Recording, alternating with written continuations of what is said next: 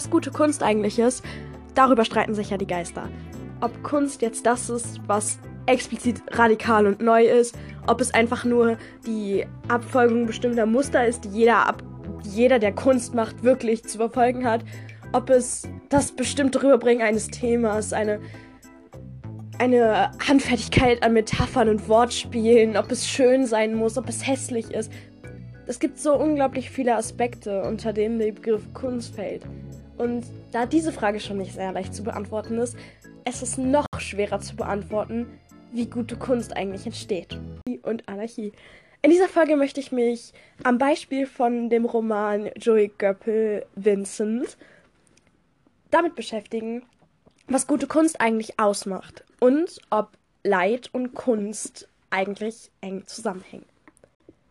Die Idee dazu ist mir gekommen, als ich mich mehrfach mit ein paar Freunden darüber unterhalten habe, dass Kunst eine Aussage haben muss. Die meisten Menschen, die ich kenne, sind der Auffassung, Kunst muss irgendetwas rüberbringen. Das ist die Aussage von und der äh, Lebenssinn und die Essenz der Kunst. Ich denke, das ist schon irgendwie wahr, aber das Wort Aussage ist relativ weit gefächert. Ähm, nach meiner Definition ist Kunst das Vermitteln von Gedanken, Ideen, äh, die in unserem Geist sind und anderen verständlich gemacht werden wollen. Das heißt, es geht um die Aussage, aber die muss jetzt nicht sein, handel moralisch. Oder es muss halt keine Prämisse sein. So, sagen wir es ganz einfach. Es muss keine Prämisse sein. Das einzig Wichtige an der Kunst ist, dass sie von innen kommt. So würde ich das definieren. Das Kunst, das ist, was einen in, innen drin beschäftigt. Das sieht man an Bildern, die durcheinander sind, Bilder, die sich mit Politik befassen, ähm, an Kurzgeschichten und Texten. Es geht also wirklich darum, irgendetwas rüberzubringen. Aber was das ist, das muss überhaupt nicht festgelegt sein. Wie viele wissen, mache ich ja auch selbst Kunst, würde ich sagen. Wobei ich es selbst irgendwie ein bisschen schwierig finde, das, was ich tue, als Kunst zu betiteln. Sagen wir es so, ich schreibe Texte und ich mache Bilder. Für mich nochmal expliziter ist, wird der, Kun der Kunstbegriff sehr weit gefasst. Es wird mittlerweile alles, was kreatives Arbeiten in diesem bestimmten Sinne. Natürlich kann man auch in der Biologie und so weiter kreativ arbeiten. Das wird total oft vergessen, dass äh, wenn du wissenschaftlich arbeitest, musst du kreativ sein. Und eigenständiges Denken ist die Kreativität selbst. Aber explizit, wo die Kreativität der Hauptpunkt des äh, Denkens ist, glaube ich, dass der Kunstbegriff einfach viel zu weit gefasst wird. Ich glaube, dass Kunst immer radikal sein sollte und dass Kunst etwas Neues ist das muss nicht radikal krass viel neu sein, aber es muss neu sein. Das heißt beispielsweise, ja, wir können das Beispiel nehmen, das letztes Jahr noch aufkam mit der Banane. Es war ein Ding, das war radikal. Es war aber nicht. Es war neu. Es war etwas, das haben Leute noch nie gemacht. Also, diese Sache explizit schon in den 70ern sehr, sehr groß. Aber die eigentliche Aussage ist, das ist etwas, hat noch nie jemand gemacht, deswegen ist es geil. Das ist so eine Sache, die ist sehr radikal. Aber auch solche Kleinigkeiten wie jemand schreibt, er sieht und jemand anderes schreibt, mit seinen Augen ist er meinen Körper entlang gefahren. Es ist eine andere Formulierung, die natürlich bestimmt schon irgendjemand in irgendeiner Form gebracht hat. Aber es geht halt explizit darum, etwas Neues zu erschaffen, hinter dem man selbst stehen kann und das eine Veränderung bringt. Natürlich können wir uns auch gerne noch darüber unterhalten und in einen Diskurs kommen, was jeder Einzelne unter Kunst versteht. Ob es wirklich einfach nur sein muss, hey, du malst eine Leinwand voll oder yo, du hast einen Text geschrieben, das ist jetzt Kunst. Ähm, aber das ist jetzt erstmal die Voraussetzung dafür, wie ich im Laufe der Folge noch vorgehen möchte. Da ich jetzt nun ein Buch gelesen habe, das sich mit dem Leid und der Kunst selbst beschäftigt, ist mir natürlich auch die Frage aufgekommen, wenn wir gute Kunst machen soll, wollen, was ist dafür notwendig? Um dieser Frage auf den Grund zu kommen, werde ich jetzt erstmal erwähnen, worum es in diesem Buch eigentlich geht, da es eigentlich der Leitfaden für die Ideen, die ich in diesem Kontext aufwerfen werde, sein wird. In dem Buch selbst geht es um eine Firma. Eine Firma, die möchte, dass die Pop-Songs und die ganze Industrie sich radikal wandelt. Diese Firma ist der Auffassung, dass keine gute Kunst mehr in Mainstream-Medien ist, Damit sind auch Filme gemeint und Bücher und vor allem die Musik. Dort scheinbar noch inhaltslose Kacke und jeder kann mit Sex und Drogen berühmt werden. Da ist kein Inhalt mehr. Sie haben verschiedene Projekte und sogar eine Firma aufgemacht, die dafür sorgt, dass besonders talentierte Schüler innen, besonders talentierte Menschen ähm, auf ein Internat geschickt werden und dort ausgebildet werden zu Künstlern. Der Stundenplan ist auch darauf aufgebaut, dass sie verschiedene Kurse belegen müssen, Songwriting zum Beispiel, kreatives Schreiben, ähm, aber auch Grundkurse in Mathe. Und in dieser Schule gibt es auch verschiedene kleinere Projekte. Und das, die sind so mhm. aufgebaut, dass ein bestimmter Künstler oder eine bestimmte Künstlerin ähm, ausgesucht wird, um an diesem bestimmten Menschen eins dieser Projekte durchzuführen. Beispielsweise in dem Fall von Vincent ist das so, dass Vincent ein leidender Künstler werden soll. Hier möchte ich ein Zitat einwerfen. Wussten Sie, dass große Popsongs und Filme von einem unglücklichen, aber genialen Künstler stammen? Und damit eine solche die Idee nicht ausgehen, sorgen in diesem Roman Beschützer dafür, dass ihm ständig neues Leid widerfährt. Denn das ist der Rohstoff, aus dem wahre Kunst entsteht. Bringt das Genie das Kunststück fertig, trotz, trotzdem ein, ein glücklicher Künstler zu werden? Sprechen soll gelernt sein. Auf jeden Fall geht es halt darum, dass Vincent ein ganzes Leben lang von sieben Jahren an bis zu seinem Tod unglücklich gemacht werden soll. Ihm soll nur Leid widerfahren. Er hat einen Hund. Oh, das ist sein einziger Freund, lass ihn umbringen. Er hat eine Freundin, zerstören wir die Beziehung. Er hat einen besten Freund und eine Freundin, bringen wir sie einfach mal zusammen. Dazu gibt es einen bestimmten Menschen, der dazu ausgebildet wird äh, und sehr viel Geld erhält, um Vincent unglücklich zu machen. Die These, die halt aufgebaut wird, ist, ist es notwendig zu leiden, um gute Kunst zu bringen? In diesem Buch lautet die Antwort ja. Denn Vincent wird der beste Künstler seiner Zeit. Zwar wird er nicht bekannt, aber das soll er auch gar nicht, weil wenn er bekannt werden würde, würde das bedeuten, dass er glücklicher werden könnte und vor allem würde das nicht zum Image eines Künstlers passen. Er ist Ghostwriter für verschiedenste ähm, SängerInnen und für verschiedenste AutorInnen und er ist der Drehbuchautor von Filmen und Serien. Aber er ist eben der erfolgreichste und er ist das Markenzeichen dieser Firma. Natürlich wird daraus der Schluss gezogen, dass nur weil er Leid hat, nur deswegen sind seine Werke wirklich gut. Die Frage, die halt hier aufgeworfen wird, ist, würdest du dein Leben für die Kunst opfern? Weil Vincent natürlich, weil es Vincent natürlich nur noch scheiße geht, er in Alkohol versinkt, er nichts mehr machen will, er sogar am Rande eines Suizidversuchs steht. Ähm, die Frage ist natürlich, wie viel Leid kann ein Künstler ertragen und seine Kunst trotzdem gut sein? Das wirklich Interessante hierbei ist eigentlich die Tatsache, dass es immer irgendetwas geben muss, worüber man schreiben kann. Das ist relativ offensichtlich. Wenn wir jetzt das Beispiel Texte und Lyrik herbeiziehen, es muss irgendetwas in dir geben, was du nach außen bringen möchtest. In diesem Fall wird gesagt, dieses in dir, was du nach außen bringen willst, muss Trauer sein oder irgendwas Leidendes. Aber ich würde so weit gehen, dass es im Grunde stimmt. Aber wahrscheinlich ist es notwendiger, dass allein ein Problem herrscht. Und das Problem muss nicht im Innern sein. Das Ding ist, in diesem Buch wird auch sehr viel über Liebeskummer geschrieben, über Depressionen und all diese Probleme, die einem selbst widerfahren. Dieses Leid ist notwendig für gute Kunst.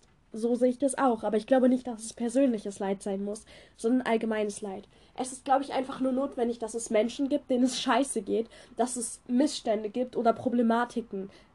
Ähm, mit Problematik ist nicht zwingend auch ähm, gemeint, dass es jemandem schlecht gehen muss. Es muss einfach zum Beispiel sein, dass etwas noch gar nicht existiert oder dass etwas existiert und wir nicht wissen, wie wir damit umgehen können. Das heißt, es muss kein Leid geben, um gute Kunst zu machen. Es muss nur etwas geben, was ein Problem sein könnte. Nehmen wir beispielsweise Philosophie. Der Mensch hat einen Geist und einen Körper oder hat er nur einen Körper oder hat er nur einen Geist oder das ist eine Problematik. Darunter müssen wir nicht zwingend leiden, auch wenn wir uns darüber Gedanken machen. Wir haben aber ein Problem, über das geschrieben werden kann. das Wichtige ist also, dass nicht alles Friede, Freude, Eierkuchen, das ist die dümmste Formulierung auf dieser Welt, ähm, dass nicht alles gut und unproblematisch und alles perfekt ist und man gar nichts mehr bekämpfen werden müsste, weil dann wäre die Geschichte wahrscheinlich auch sehr langweilig. Es muss auch nicht mal, ähm, sie ist vielleicht dann langweilig, aber ich glaube, es ist, es ist einfach notwendig, dass es etwas gibt, worüber geschrieben wird. Das ist relativ offensichtlich, weil das nennt sich Inhalt. Aber dieses etwas sollte problematisch sein. Ja. Es gibt aber dann halt noch einen anderen Aspekt.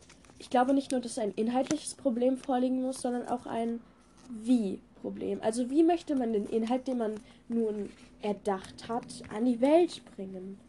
Das heißt, selbst wenn der Inhalt nicht problematisch ist oder der Inhalt kein Problem widerspiegelt ähm, oder nur eine bestimmte Situation, beispielsweise dort steht ein Glas Wasser. Du hast keine Problematik über die du schreiben kannst. Es ist ein Glas Wasser. Obwohl, man könnte natürlich schreiben, ist das Glas halb voll oder halb leer. Man könnte immer überall Probleme sehen, weil nicht alles einfach ist, sondern alles ein Problem ist und alles überdacht werden kann.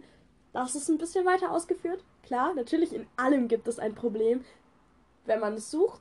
Aber weil einfach eine Vollkommenheit eines Dings durch die Wahrheit, die Lösung und durch das Problem entsteht, Darüber kann ich später auch nochmal reden, aber das würde den Rahmen wahrscheinlich sprengen. Auf jeden Fall, wenn man jetzt über eine Sache schreibt, die kein offensichtliches Problem hat, wo von der Allgemeinheit ausgehend jeder sagen würde, wow, du hast über ein Glas Wasser geschrieben. Was ist der Inhalt dieses Textes? Was wird er mir bringen? Obwohl vielleicht äh, viel, viel mehr hinter diesem Glas Wasser steckt, aber ja. Ähm, dann wird natürlich die Frage gestellt, wie bringe ich das drüber mit dem Glas Wasser? Also wie erzähle ich von einem Glas Wasser? ohne dass es langweilig wird. Dann kommt natürlich das Wie rüber. Benutze ich bestimmte Bilder, um das zu beschreiben? Soll ich das Mystische schreiben, sodass man nicht erkennt, was es ist? Soll ich es einfach gar nicht beschreiben, aber trotzdem behaupten, es geht um ein Glas Wasser? Soll ich eine Welt erschaffen? Soll ich den Vorgang beschreiben? Aus welcher Sicht beschreibe ich das? Das sind so viele Aspekte, wie man über so eine Kleinigkeit schreiben kann, die man so ausformulieren kann, dass bestimmte Aspekte des Seins deutlich werden. Es ist auch eine Problematik, aber diesmal eben in dem Wie bringe ich es rüber. Das, es ist trotzdem eine Problematik, die behandelt wird, auch wenn sie nicht inhaltlich ist. Sie führt zu etwas.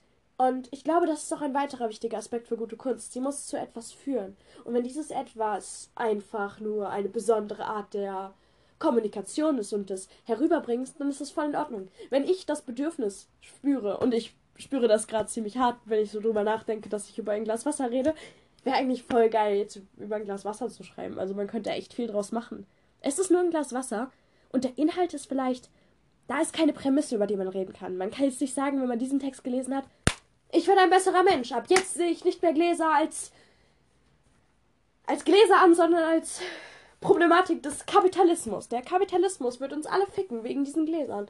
Nein, sondern du, du wirst es lesen und dann wirst du dir Gedanken darüber machen, wie Menschen Gläser sehen könnten, was in einem Glas eigentlich drinsteckt, aus welcher Perspektive ein Glas betrachtet wird, ob man ein Glas aus der Sicht eines Glases gleich betrachten würde, ob ein Mensch ein Glas anders sieht als das Glas sich selbst und, und, und. Das sind Dinge, die aus einem Nicht-Problem ein Problem machen. Und sobald ein Problem vorhanden ist, ist es notwendig, darüber zu schreiben. Ich hoffe, das war jetzt nicht allzu verwirrend ich kann mir vorstellen schon, weil ich bin sehr gut darin, Dinge sehr verwirrend zu erklären. Auf jeden Fall glaube ich, dass Kunst als solche einfach nur das Erfassen, das Darstellen und das Lösen von Problemen ist. Und sobald das Kunst erfüllt, kann es gute Kunst werden. Es geht nicht zwingend darum, dass Leid zu Kunst führen muss, sondern ein Problem zu Kunst. Leid ist vielleicht förderlich, Besonders weil Leid eine Emotion ist und Leid ähm, natürlich dabei hilft, Emotionen zu regeln oder Emotionen herauszufinden, sich in bestimmte Dinge hineinzufühlen. Und wenn man sich in bestimmte Dinge hineinfühlt, also ich finde den Begriff bei Büchern beispielsweise hineinlesen sehr interessant, wenn man sich hineinliest und sich selbst etwas daraus rausgreift, darauf möchte ich später auch noch zurückkommen, ähm, geht es halt auch einfach darum, dass man mitfühlt. Und dafür ist Leid sehr, sehr notwendig. Wenn man jetzt beispielsweise einen Roman nimmt und dort keine Emotionen vorhanden sind, dann sieht man nicht, was das mit einem selbst zu tun haben soll. Im Regelfall. Das ist nicht immer notwendig. Es kommt immer auf die Art und Weise des Romans an und was der Autor sich dabei gedacht hat oder die Autorin. Ähm, ist Leid notwendig, damit wir Menschen mitfühlen und denken, ja, es geht auch um uns, weil es sehr viel mit wie nah ist mir etwas geht. Also kann es mich berühren. Ähm, für jeden von uns würden wir auch sagen, gute Kunst ist das, was mir nah ist. Gute Kunst ist das, was mich berührt. Gute Kunst ist das, was mich bewegt. Auch wenn es ein gesellschaftliches Problem betrifft, es hat irgendwie immer etwas mit uns selbst zu tun. Wenn wir uns Kunst angucken, dann sehen wir die Kunst meist nicht, wie sie ist, sondern wie wir sie sehen wollen. Wenn wir eine Fläche sehen, das schwarze Quadrat beispielsweise, sehr viele Menschen würden sagen, What the fuck, das ist keine Kunst, das kann ich auch. Ich meine, das ist der Standardsatz, den wir alle schon mal gehört haben. Und ich werde zu 100% sagen, dass sehr viele das immer noch so behaupten würden. Warum das schwarze Quadrat trotzdem Kunst ist, also, das muss man jetzt aus. Ich würde jetzt sagen, es gibt so zwei Ansichten. Natürlich die objektive Sicht, die nicht existent ist, aber über die man sich theoretisch Gedanken machen könnte. Und über die subjektive. Ähm, die objektive Sicht wäre, er hat als erster aller Menschen die Idee gehabt, dass eine schwarze Fläche Kunst sein könnte und dadurch ist es Kunst geworden. Er hat die Kunst revolutioniert. Kunst war früher dazu da, bestimmte das Wesentliche abzubilden, die Realität. Und im Laufe der Zeit ist es so gekommen, dass Gemälde und das Malerei im spezifischen Fall ähm, immer abstrakter wurden und es nicht mehr darum ging, bestimmte Dinge, wie sie sind, abzubilden oder wie sie gesehen werden. Doch, wie sie gesehen werden. Es ging immer darum, Dinge abzubilden, wie sie gesehen werden. Nicht wie sie sind, sondern wie sie gesehen werden. Im Expressionismus, im Impressionismus mit den Farben, welche Gefühle sie auslösen. Und das schwarze Quadrat war eben die Abstraktion aller Dinge. Und vorher hat es noch nie jemand so in der Intensität gemacht. Jetzt danach, wenn du das auch kannst, ist super cool aber ich weiß nicht, ob du das davor auch gemacht hättest.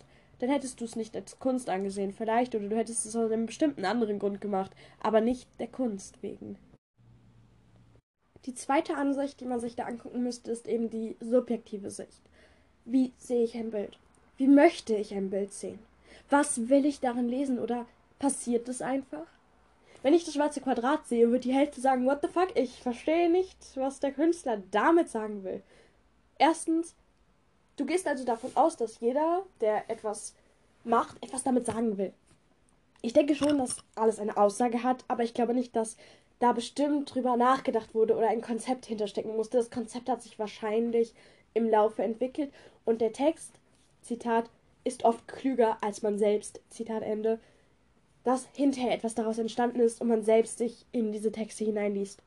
Jemand anderes hat etwas erschaffen und du siehst es an und du siehst es an, wie nur du es ansehen kannst. Das ist so unglaublich interessant. Es gibt niemanden auf der Welt, der genau die gleichen Erfahrungen, genau zur gleichen Zeit, genau zum, am gleichen Ort, das ist sehr wichtig, wie du geboren bist. Ähm, es gibt niemanden, der Mandeln gegessen hat, wie du sie gegessen hast. Es gibt niemanden, der dieselbe Mandel gegessen hat, wie du sie gegessen hast. Äh, es gibt auch niemanden, der die Mandel, die du gegessen hast, aus deiner Sicht gesehen hat. Das heißt, du hast einen so subjektiven Eindruck von der Welt und eine so subjektive Basis, auf die du alles zurückgreifst, dass du, wenn du etwas siehst, das immer nur mit dem abgleichst, was dir bewusst ist und was du kennst. Das ist jetzt ein sehr philosophischer Aspekt.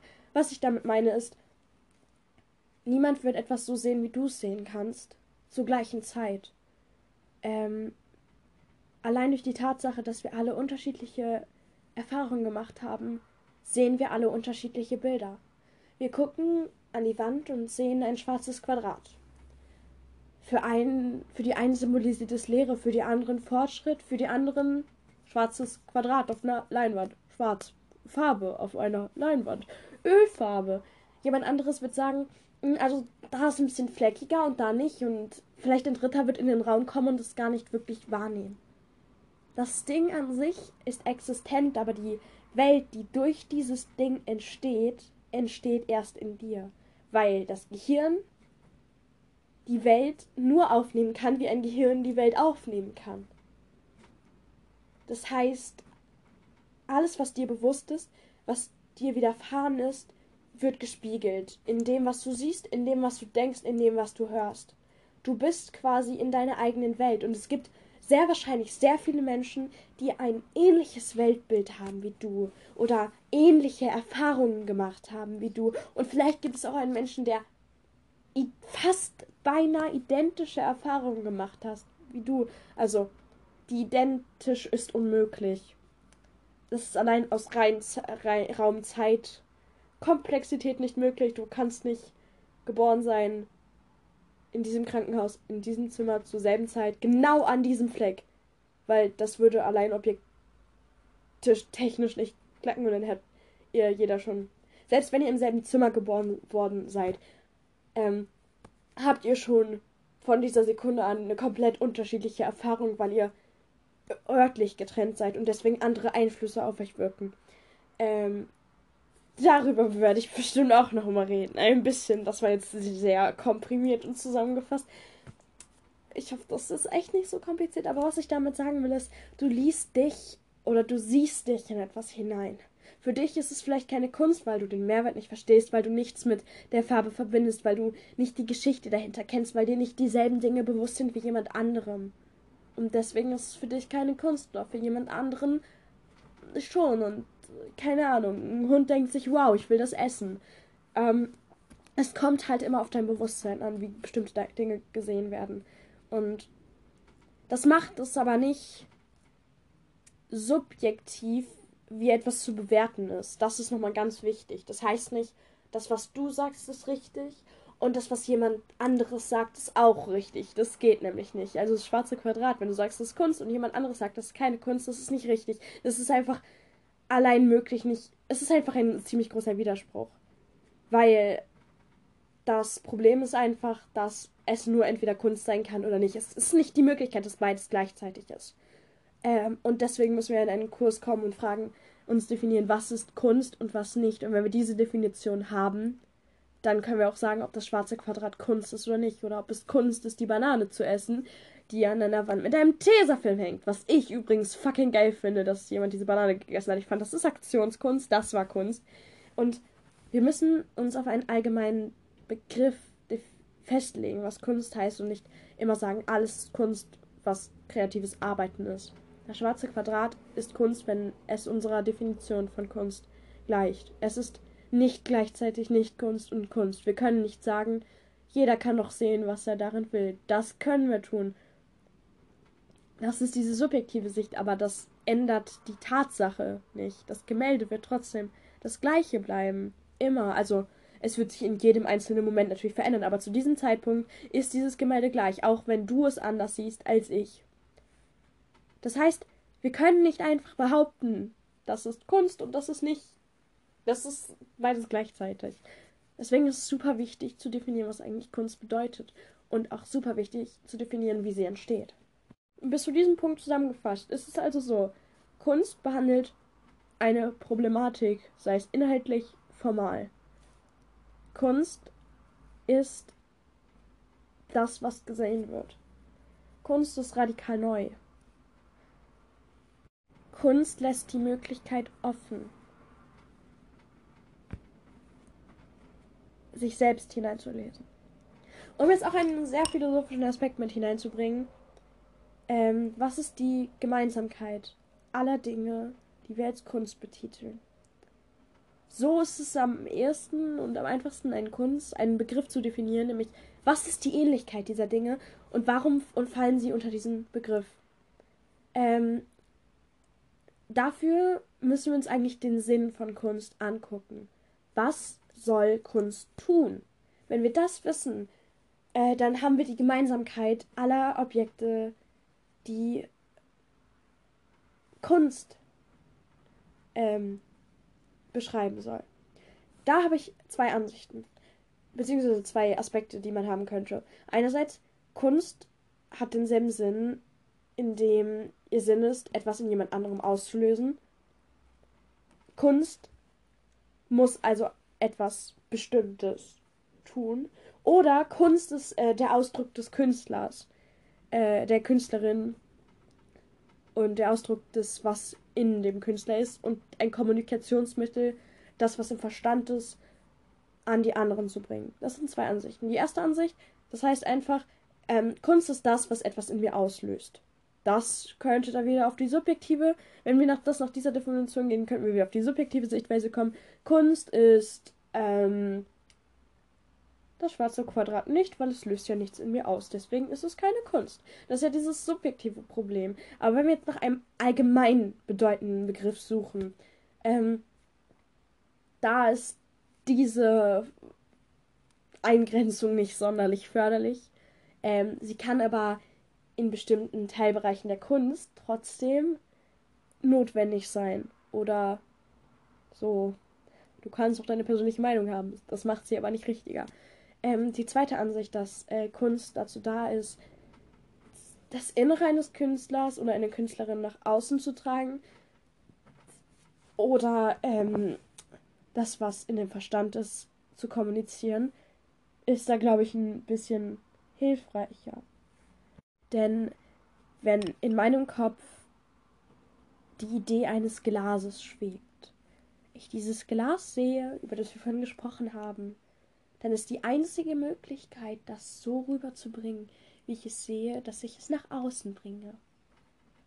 Das Problem ist nur, unter dieser Formulierung besteht auch die Möglichkeit, dass man sagen könnte, jeder Satz ist Kunst jeder Satz ist Kunst. Denn wenn ich sagen würde, ich möchte das, was in meinem Verstand ist, was ich in dem Glas sehe, was ich denke, was ich fühle, auch wenn ich das Glas zeichnen würde, ich würde es ja so zeichnen, wie ich es sehe oder wie ich, welche Idee ich von diesem Glas hätte oder wie ich sehe, dass man ein Glas malen könnte. Das sind ja alles Dinge, die in mir drin sind und noch nicht draußen. Und durch das, dass ich male oder schreibe, bringe ich es ja nach außen, sodass andere Menschen das sehen können.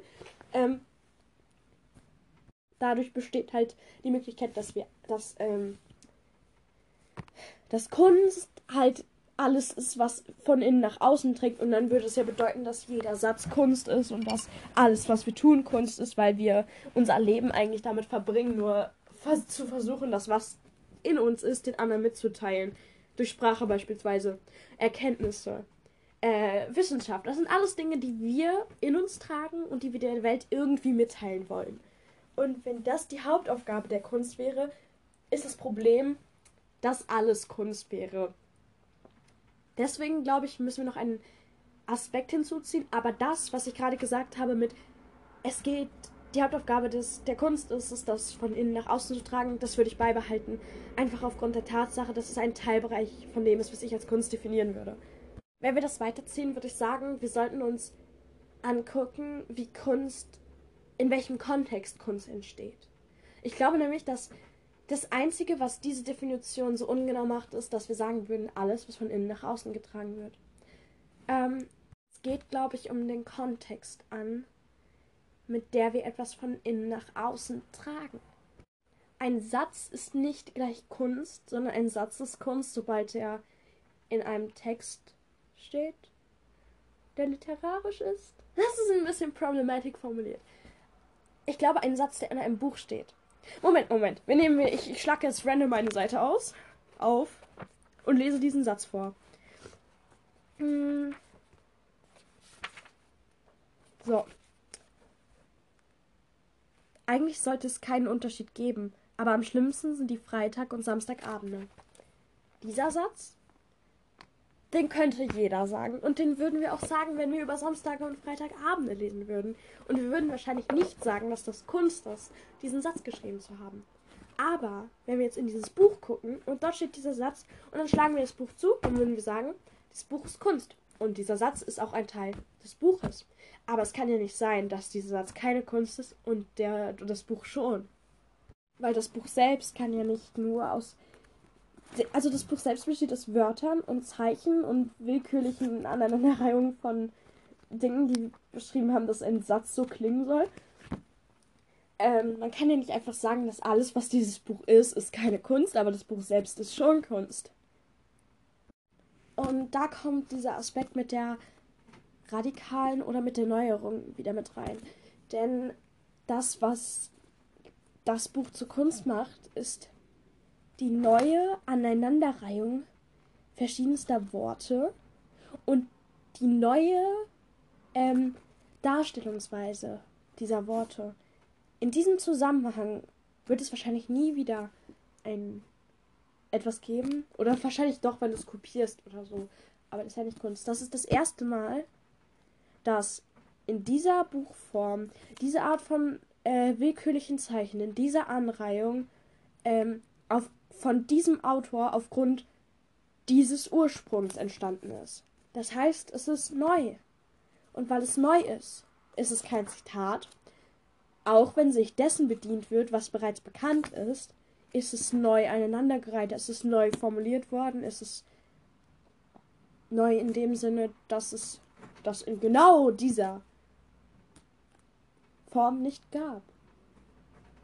Das würde also heißen, Kunst ist der Versuch, das, was in einem drin ist, mit anderen zu kommunizieren, es an andere zu bringen oder zumindest in die materielle Welt zu übertragen. Das heißt, es ist Kunst, den Verstand in die materielle Welt zu übertragen. Dieses Metaphysik, nein, das ist der falsche Begriff, die mentale Sphäre in das Materielle zu bringen, das ist die Aufgabe der Kunst. Aber damit es zur Kunst wird, ist es die radikale Neuerung alter Dinge, würde ich sagen. Ja gut, ist ein bisschen problematisch. Das macht ja ein, ein, ein Reklamheft auch, wenn er über Texte zur Sprachphilosophie schreibt. Da sind neue, da sind ganz viele Wörter drin. Und es ist ein Buch und noch nie hat jemand das in der Ausführung gemacht. Es ist deswegen Kunst, wahrscheinlich schon, weil es die Kunst des Verstehens und die Kunst der Philosophie gibt. Aber darunter sieht man wieder, dass der Begriff Kunst scheinbar auch dafür genutzt wird, dass das Innere nach außen getragen wird. Das bedeutet, Kunst ist also das, was man von innen nach außen trägt. Immer. Und dieser Akt wird Kunst genannt und das heißt, meine lieben Damen und Herren, wenn ich über ein Glas schreibe, was ich gleich definitiv Lügen wir uns nicht an. Ich werde es nicht tun. Ich werde in mein Notizbuch schreiben. Eine Geschichte über das Glas aus der Sicht eines Glases. Das werde ich in mein Notizbuch schreiben. Vielleicht werde ich nicht mal das tun. Das ist mir ehrlich, ich werde nicht mal das tun. Ähm, wenn ich jetzt eine Geschichte über dieses Glas schreiben würde und Leute sagen würden, das ist keine Kunst, ich verstehe kein Wort davon, dann, you're wrong, bitch. Es ist Kunst, weil wir haben das jetzt ganz neu definiert. Das war überhaupt nicht die Aussage des Podcasts, aber hey, das passiert manchmal. Ähm, und das schwarze Quadrat, Leute, es ist das passiert, was ich schon immer machen wollte, ist Kunst. Yeah. Auch wenn ich nicht so begeistert vom schwarzen Quadrat bin, aber ich find's cool. Und der Typ, der die Bilder auf den Kopf dreht, das ist auch Kunst. Uh, weil hat vorher noch nie jemand gemacht und das ist in seinem Verstand. Deswegen ist es Kunst. Ich glaube, ich habe sehr viel komplizierte Scheiße geredet. Aber ich glaube, vielleicht ist ein bisschen meine Auffassung über Kunst klar geworden, warum das und das für mich Kunst ist, warum ich das als Kunst sehe, warum Kunst wichtig ist. Und deswegen werde ich jetzt noch einen Einschub reinhauen, warum ich eigentlich Kunst mache und warum mir Kunst wichtig ist. Ich denke, es sollte klar sein, dass Kunst einen unglaublich riesigen Aspekt meines Lebens einnimmt. Ich meine, ich würde sagen, Kreativität ist notwendig in jedem einzelnen Menschen und jeder bringt Kreativität anders rüber. Die meisten Menschen sind da wahrscheinlich echt in diesem äh, von der Gesellschaft benannten kreativen Bereich, malen, zeichnen, schreiben. Darunter versteht man das halt Theater, Musik, Collagen. Ähm, aber natürlich auch die Kreativität, eine Aufgabe zu lösen, neue Lösungswege zu finden. Das darf man alles natürlich nicht vergessen. Also spielt Kreativität in jedem unserer Leben eine Rolle, aber Kunst spezifisch auch wenn wir Neues in die Welt bringen wollen und nicht irgendwie nur das machen, was uns gesagt wird, einer Anleitung folgen oder ähm, wir uns selbst die Essenz nehmen. Ich meine, wie jeder andere Mensch, der sagt, dass er als Kind angefangen hat, habe ich als Kind angefangen zu zeichnen. Ich saß alleine im Kindergarten und während andere Kinder Mutter, Vater, Kind gespielt haben, was so eine das Problematic as fuck ist. Ich bin so froh, dass ich das schon damals scheiße fand. Ähm, habe ich mich an den Tisch gesetzt und 10.000 Bilder gemalt. Ich habe, ähm, was, was meine Hauptaufgabe war im Kindergarten war, ähm, Schneewittchen als Hund, Giraffe, Pferd, Delfin zu zeichnen und Meerjungfrauen und Brüste. Ähm, ja, auf jeden Fall habe ich sehr viel gezeichnet. Ähm, und irgendwann, ich glaube, da war ich vierte Klasse ungefähr, habe ich angefangen, Songs zu schreiben.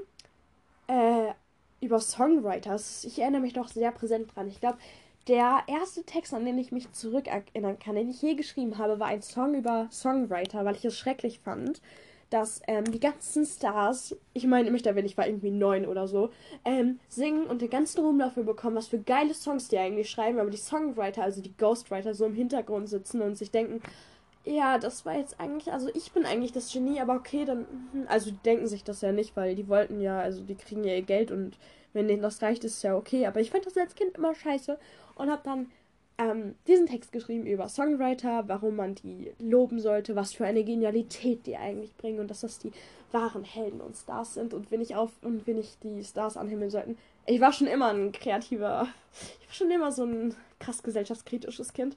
Ähm, irgendwann habe ich halt angefangen zu schreiben. Das lag nicht zwingend daran, dass ich gerne gelesen habe.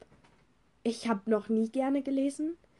Ähm, also schon, wenn ich gelesen habe, habe ich es gerne gemacht, aber ich habe es nicht viel gemacht. Also lesen ist super geil, wenn man es mal macht, aber als Kindergartenkind, was habe ich denn? Ich war zwar in so einem, ich war mal so in so einem Buchclub im Kindergarten, da haben wir immer drei Fragezeichen gelesen und das magische Baumhaus, diese ganzen Kinderreihen und ähm, damals wurde mir gesagt, ich habe einen unglaublich großen Wortschatz ähm, und ich bin relativ schnell, was Denken und so weiter angeht. Ähm, und die haben immer gesagt, dass ich bestimmt voll gut schreiben könnte und dann habe ich irgendwie angefangen, sehr viel zu schreiben. Und ich habe dann auch im Kindergarten so eine, äh, in der Grundschule auch so, ein, so eine, so eine Geschichte über den Wasserkreislauf geschrieben also über Wolken und die fanden das scheinbar so gut, dass wir das sogar in der Klasse aufgehangen haben. Ja, ich glaube, so bin ich irgendwie ins Schreiben gekommen. Aber so richtig, richtig geschrieben habe ich erst, als wir mit Wettbewerben angefangen haben. Ähm, das war vor zwei Jahren oder so. Da habe ich bei einem Wettbewerb mitgemacht, der, glaube ich, mein Leben verändert hat. Theo, schreibender Wettbewerb, literarischer Wettbewerb, mach doch mit. Denn ernsthaft, dieser Wettbewerb hat irgendwie mein Leben verändert, weil ich habe ähm, eine Geschichte über einen blauen Hund geschrieben, zum Thema Zwischenwelten, glaube ich, war es. Und wurde dann aufgrund dessen zu einer Literaturwoche eingeladen, die in der Nähe von Berlin stattgefunden hat. Ich bin dann erst mit meiner Familie nach Berlin, habe da ein paar Tage verbracht und bin dann weiter dahin. Na gut, ähm, ich war dann in dieser Literaturwoche war die ersten vier Tage krank. Und eigentlich konnte sich niemand an mich erinnern und Ruben ist, also ein Freund von mir von da, ist auch davon ausgegangen, dass ich da nie wieder auftauche. Äh, gut, dass das nicht der Fall ist. Ähm, auf jeden Fall war ich dann dort und das ist halt voll krass gewesen, weil dort jeder geschrieben hat. Das ist einfach eine ganz schnelle Zusammenfassung. Ich kann darüber auch nochmal expliziter schreiben, weil äh, das war, das hat mich in meinem gesamten Denken auch nochmal ähm, verändert, weil äh, diese Woche hat dazu geführt, dass ich seitdem täglich schreibe. Und seitdem, ich habe seitdem zwei Bücher geschrieben, die zwar nicht veröffentlicht sind, aber beide 350 Seiten haben. Ähm, und allein einfach, weil ich nicht mehr diesen Stress habe, bestimmte Normen oder bestimmte Ideen zu verfolgen. Also es hat mein ganzes Schreiben irgendwie richtig beeinflusst. Ich habe jetzt ein ich schreibe einfach und gucke, was draus wird, würde ich sagen. Zumindest versuche ich mich dahingehend zu entwickeln. Es hat mein Schreiben radikaler gemacht. Ja, auf jeden Fall, dadurch hat das ganze Kunstding nochmal eine viel größere Bedeutung in meinem Leben bekommen und hat auch dafür gesorgt, dass ich persönlich das Bedürfnis habe, dass das der größte Teil meines Lebens wird. Natürlich ist jetzt neuerdings auch noch der Aspekt der Philosophie in mein Leben gekommen, dass ich mir auch gut vorstellen könnte, dass ich wissenschaftlich arbeite. Äh, aber Philosophie hat auch in gewisser Weise was mit Kunst zu tun. Man kann ja auch Philosophie in Kunst verpacken. Ähm, es hat halt einen unglaublich großen Einfluss auf mein Denken.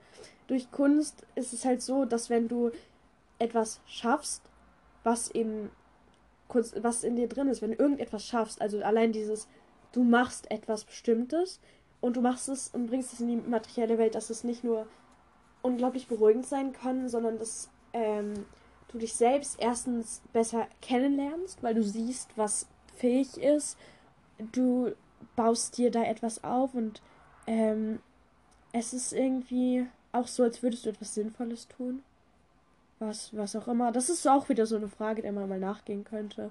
Was ist eigentlich Sinnvolles tun? Aber auf jeden Fall ist es irgendwie so, dass seitdem das der Fall ist, ich mein Leben genauso wie der Typ in der Geschichte, und hier schließt sich der Kreis, für die Kunst aufgegeben habe. Ich schreibe immer, egal wo ich bin. Ich schreibe, weil ich, weil in mir ein Druck herrscht, weil ich in mir so unglaublich viele Dinge habe, von denen ich weiß, dass sie auf diese Welt müssen, wo ich das Gefühl habe, wenn sie nicht hier sind, dann ist irgendetwas falsch. Ich habe so viele Dinge in mir und so viele Ideen. Sie müssen einfach rausgemacht werden und Kunst ist für mich wirklich der einfachste und beste Weg, das, was ich denke, in diese Welt zu bringen. Ja. Und ich weiß auch nicht, was ich ohne sie machen würde. Natürlich, ich habe schon Sachen abgesagt, nur damit ich schreiben kann. Und ich habe auch, ähm, wenn ich nach der Schule komme, immer das Bedürfnis, dass ich mich um Kunst kümmere, dass ich das noch irgendwie mit unter reinkriege in all das. Und wenn ich es nicht tue, merke ich, dass ich unglücklich bin. Das ist mir das letzte Jahr über halt aufgefallen. Ich habe ein halbes Jahr lang mehr für die Schule gemacht oder überhaupt mal was für die Schule gemacht. Und deswegen kam die Kunst ein bisschen kurz und das hat mir. Das hat sich nicht richtig angefühlt. Ich, ich möchte das schon machen, das ist so mein Ding. Und wenn es etwas gibt, von dem ich weiß, dass ich dafür bestimmt bin, dann ist es Schreiben und Zeichnen und Malen und Kollagieren und Philosophieren und bläh. Das heißt nicht, dass ich darin gut bin, sondern einfach, dass das so die Sache ist, die ich wenigstens kann und von der ich weiß, dass ich sie kann und wo ich merke, dass ich dafür brenne und dass ich mein Leben dafür aufopfern könnte und was weiß ich. Ähm, deswegen hat Kunst für mich einfach so eine unglaubliche Bedeutung und es ist so unglaublich wichtig, darüber zu reden. Ähm, ich persönlich versuche auch in meinen Texten ähm, nicht mehr so viel zu denken, sondern mehr zu machen und dann hinterher zu sehen, was dann daraus entstanden ist, um mich selbst hineinzulesen und den Grund zu sehen, warum ich vielleicht so bin, um mich selbst zu reflektieren. Aber das ist nicht die allgemeine Bedeutung von Kunst. Um jetzt vielleicht noch ein Fazit aus dieser ganzen Sache zu ziehen. Leid ist nicht zwingend für Kunst notwendig. Wir brauchen ein Problem.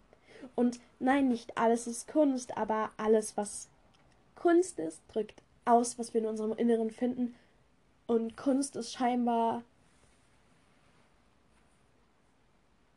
das, das Ding, wenn man es schafft, das, was man innen hat, nach außen zu bringen. Und das irgendwie gut zu vermitteln, wenn man es schafft zu vermitteln.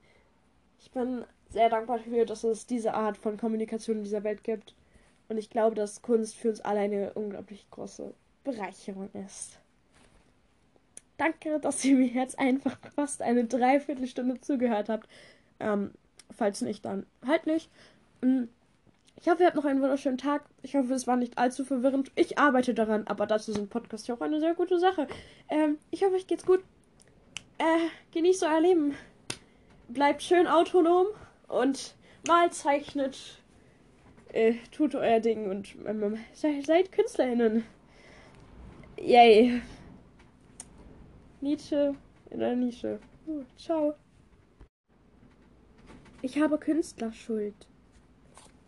Joey Goebbels.